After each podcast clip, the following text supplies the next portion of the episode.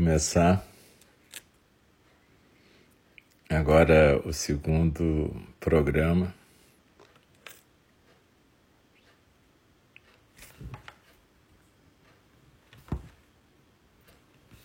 Vamos ver se funciona. Às vezes dá problema aqui.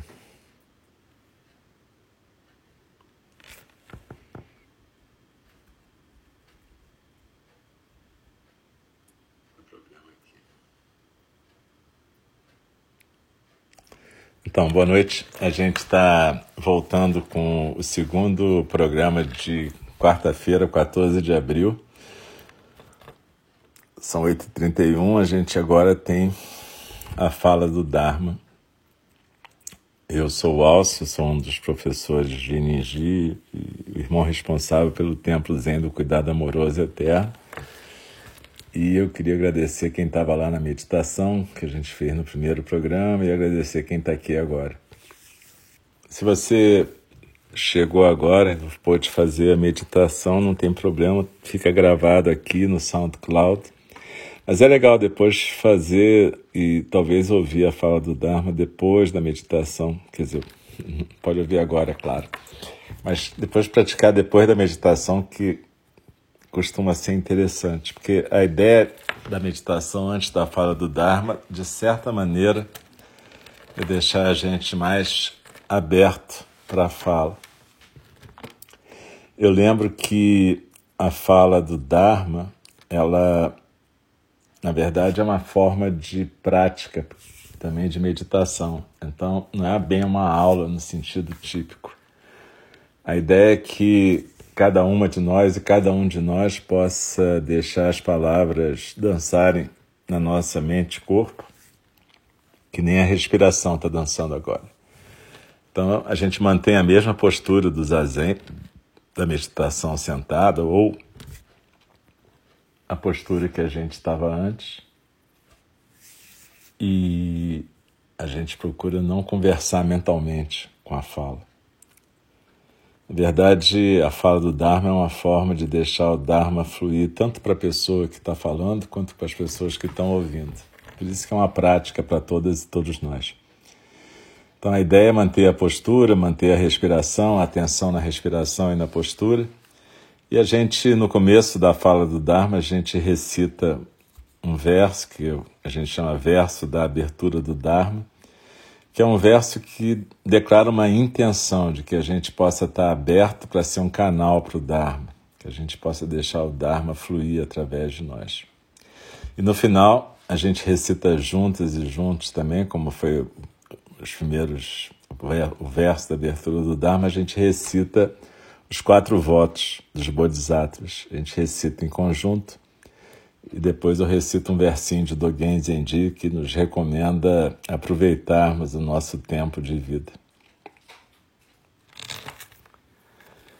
Então é isso. É, muito obrigado por vocês estarem aqui e a gente vai começar então. Eu lembro sempre.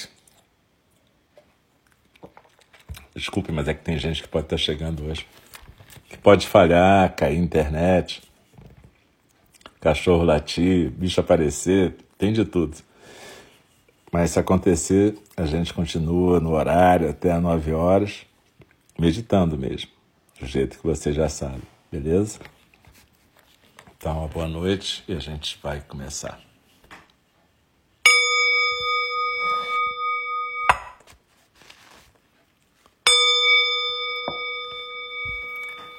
O Dharma incomparavelmente profundo e precioso, é raramente encontrado, mesmo em milhões e milhões de eras. A nós é dado vê-lo, ouvi-lo, recebê-lo e guardá-lo. Oxalá possamos verdadeiramente compreender e praticar o significado das palavras do Tathagata. O Dharma, incomparavelmente profundo e precioso, é raramente encontrado, mesmo milhões e milhões de eras. A nós é dado vê-lo, ouvi-lo, recebê-lo e guardá-lo. Oxalá possamos verdadeiramente compreender e praticar o significado das palavras do Tathagata. O Dharma, incomparavelmente profundo e precioso, é raramente encontrado, mesmo em milhões e milhões de eras. A nós é dado vê-lo, ouvi-lo, recebê-lo e guardá-lo. Oxalá possamos verdadeiramente compreender e praticar o significado das palavras do Tathagata. Então, existe um certo problema na prática do Dharma no Ocidente, que foi a tradução daquilo que a gente está habituado a chamar de quatro nobres verdades, que na verdade a tradução melhor seriam quatro verdades que enobrecem quem as pratica. E como são para ser praticadas, não são exatamente verdades, são tarefas. Né? Por isso que o Stephen Batchelor prefere a tradução quatro tarefas que enobrecem. Né?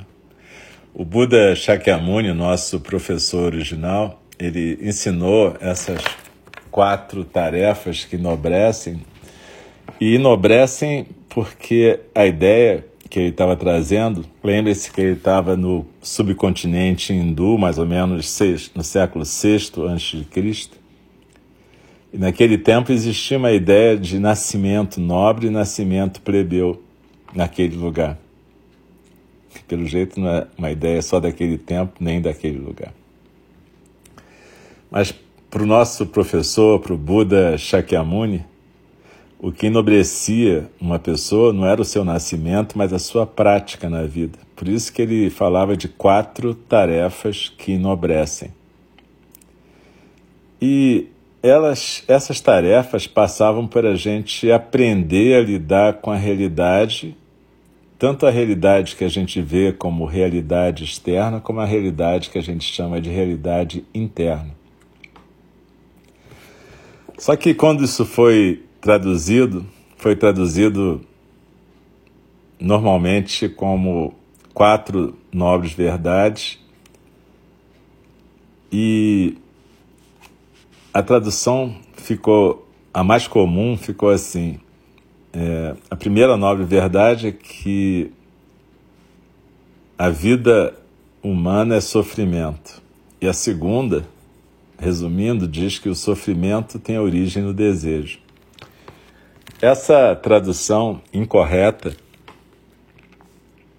fez muito mal à prática do Dharma no Ocidente, porque ela combinou bem com uma certa ideia judaico-cristã de negação do corpo, negação do desejo, uma certa ideia de mortificação, que não tem nada a ver com a ideia do nosso professor.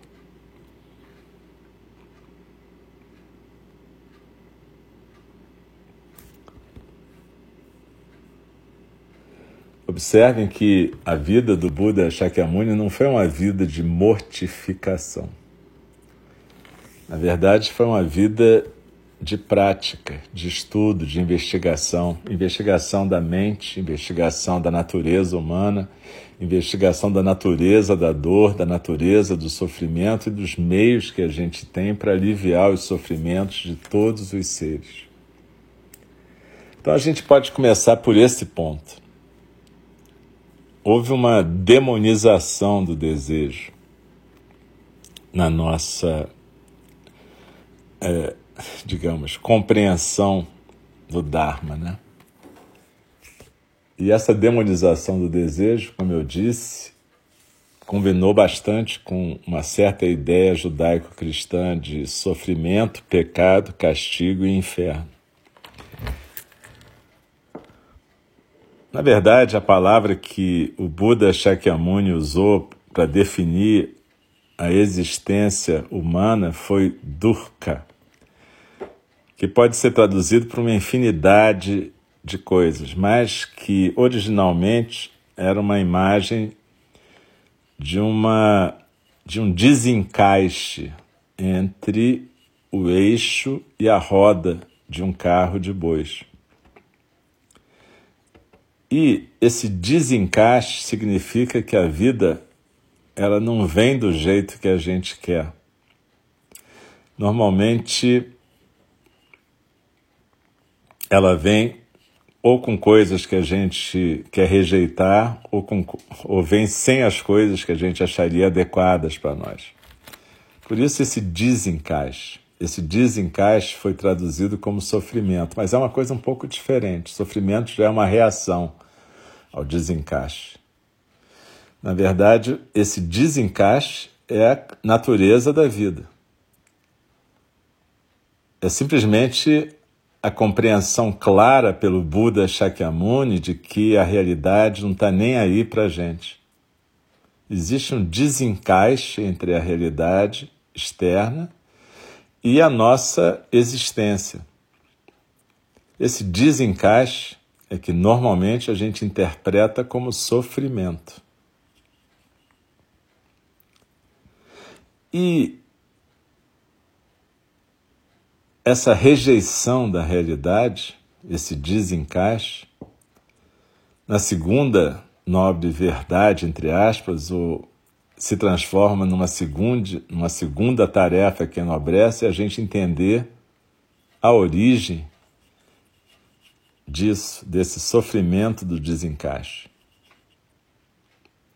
E a origem disso é uma palavra que o Buda usou chamada Tanha. E tanha quer dizer não desejo, mas quer dizer apego e compulsão. Há uma diferença. A palavra para desejo é kama. Não foi essa palavra que o Buda usou. Ele usou tanha, que quer dizer apego, compulsão, fissura, coisas desse gênero. Então, na verdade, o que, que ele está dizendo nessas duas nobres tarefas, ou duas nobres verdades, ou duas tarefas que enobrecem?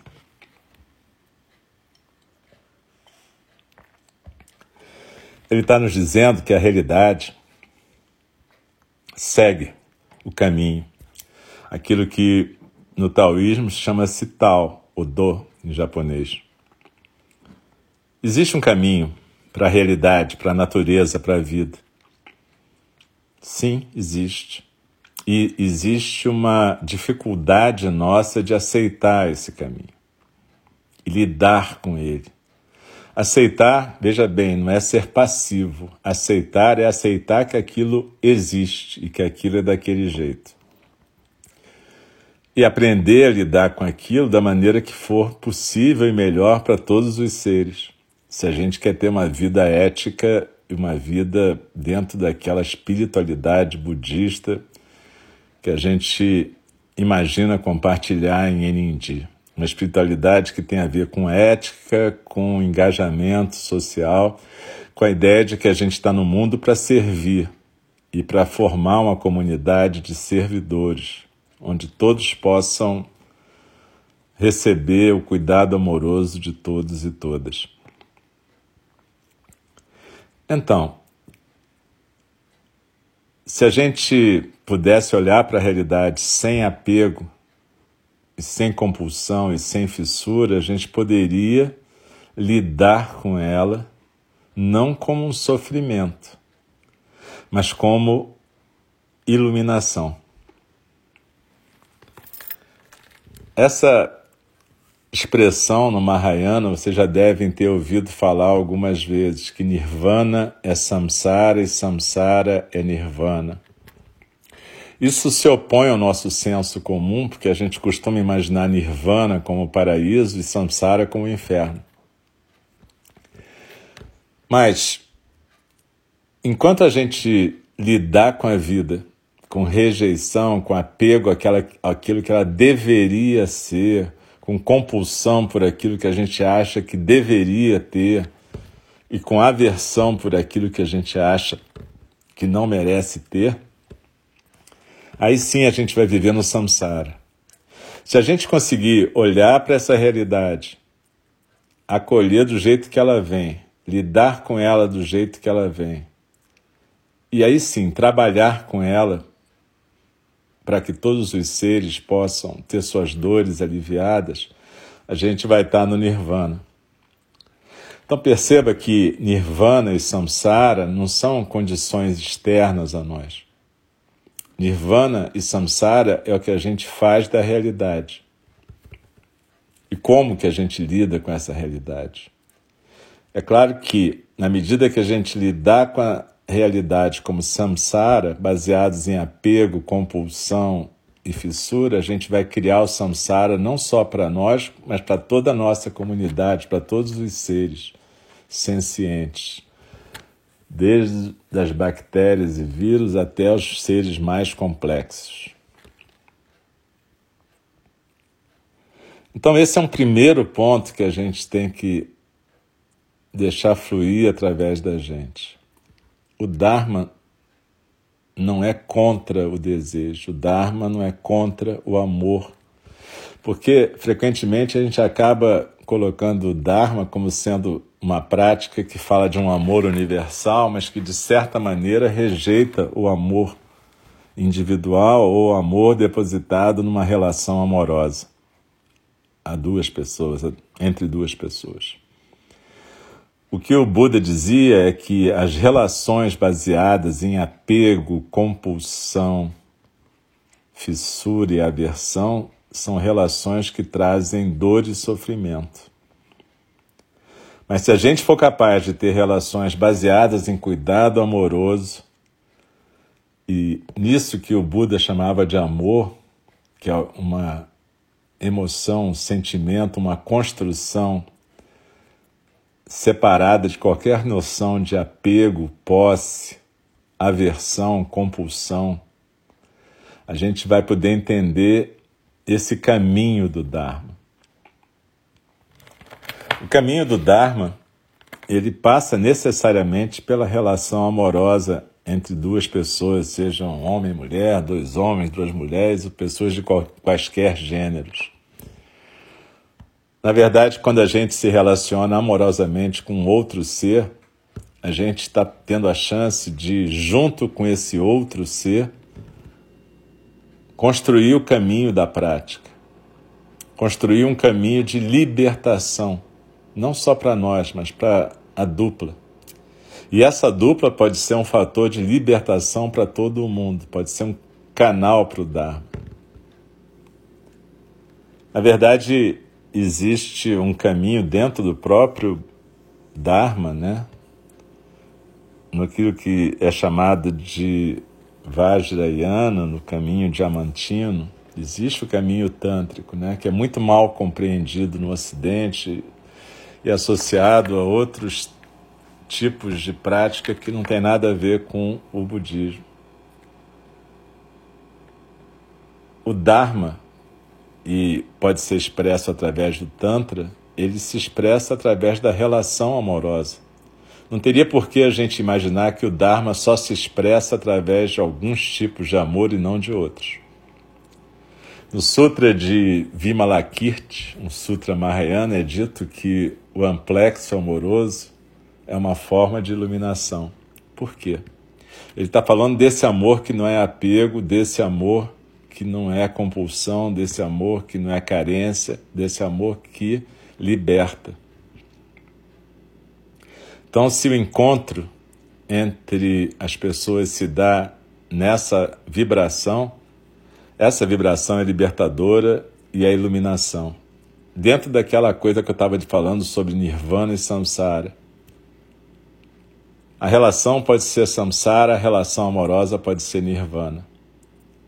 Mas o que a gente vê hoje em dia é uma expressão infantilizada da sexualidade, onde as pessoas se preocupam com tamanhos de pênis, peitos, bundas, atos sexuais complexos, linguagem solta em qualquer ambiente, como se isso fosse liberdade e amor.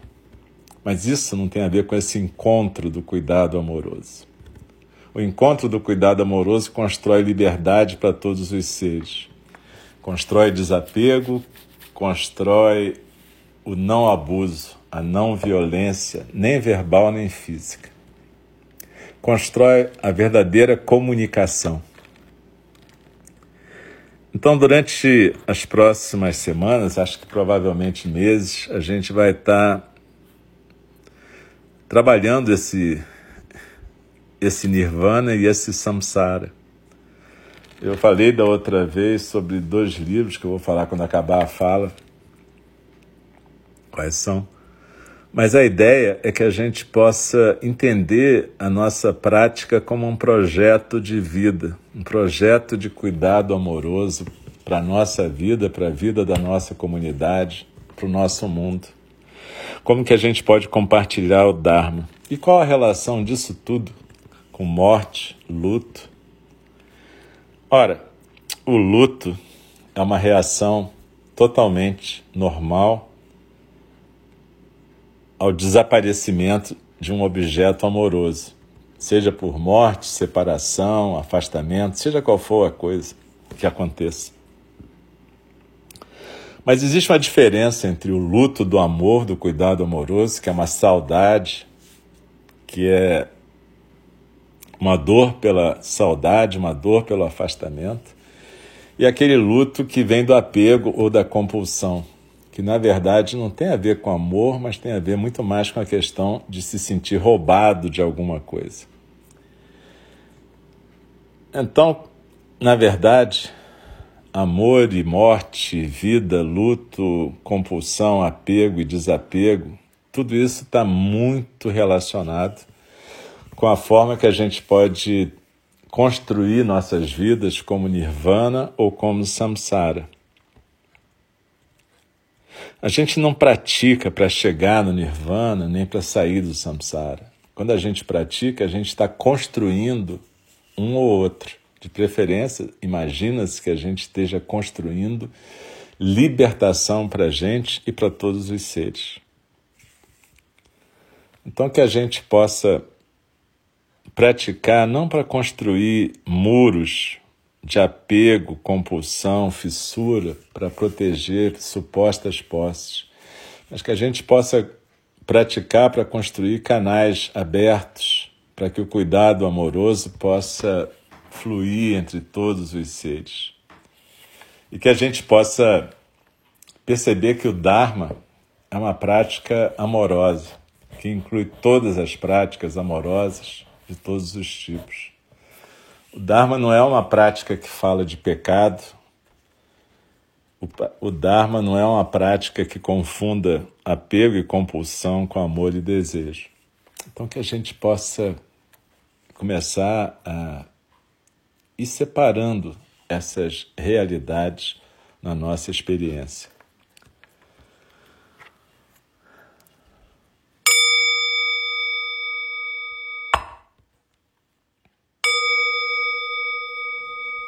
As criações são inumeráveis, faço o voto de libertá-las.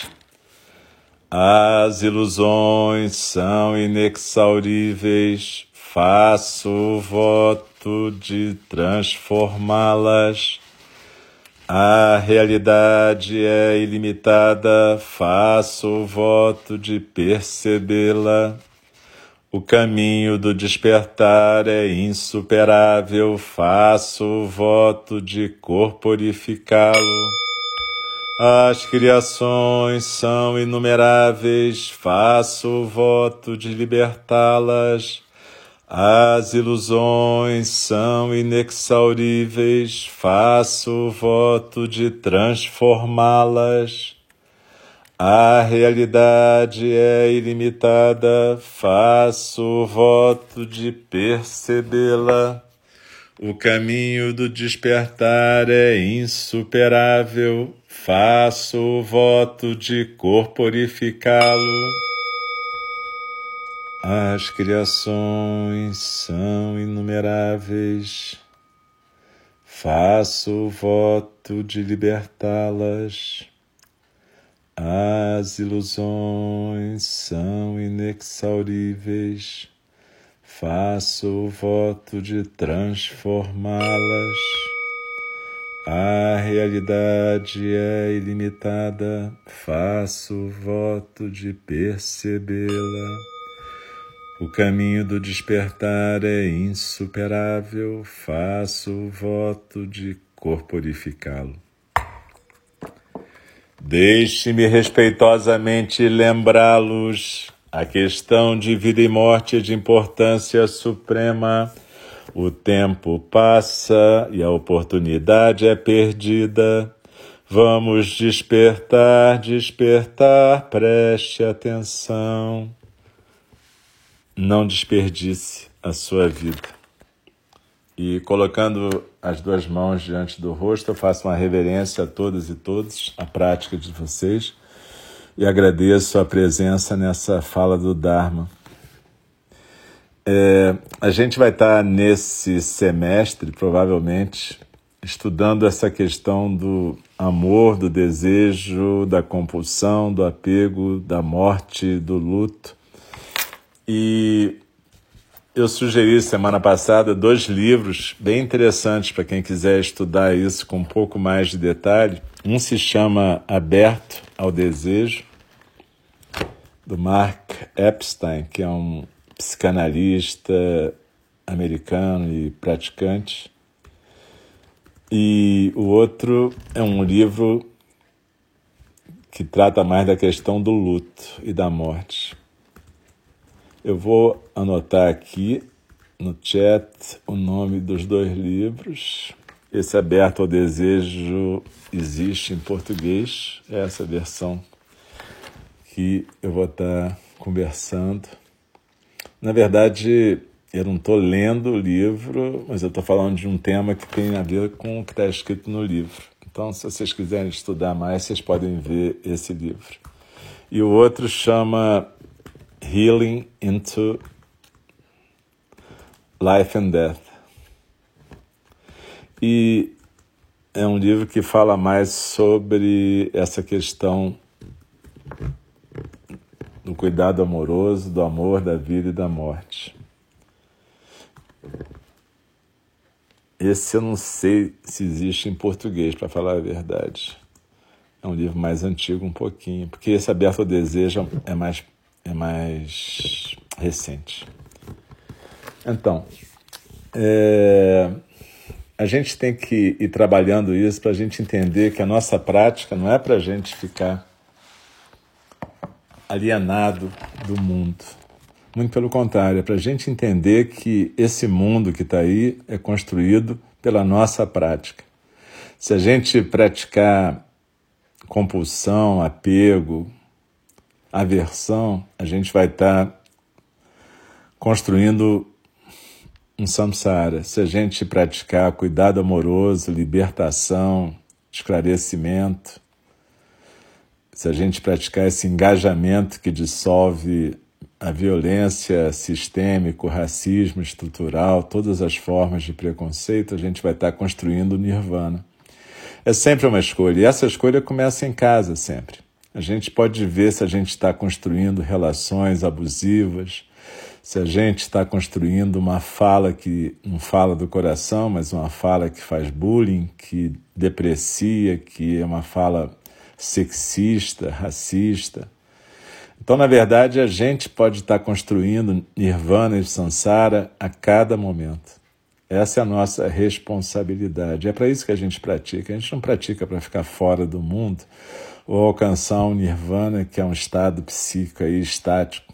Isso aí é para você ficar doidão, isso aí você faz com droga, não faz com a prática.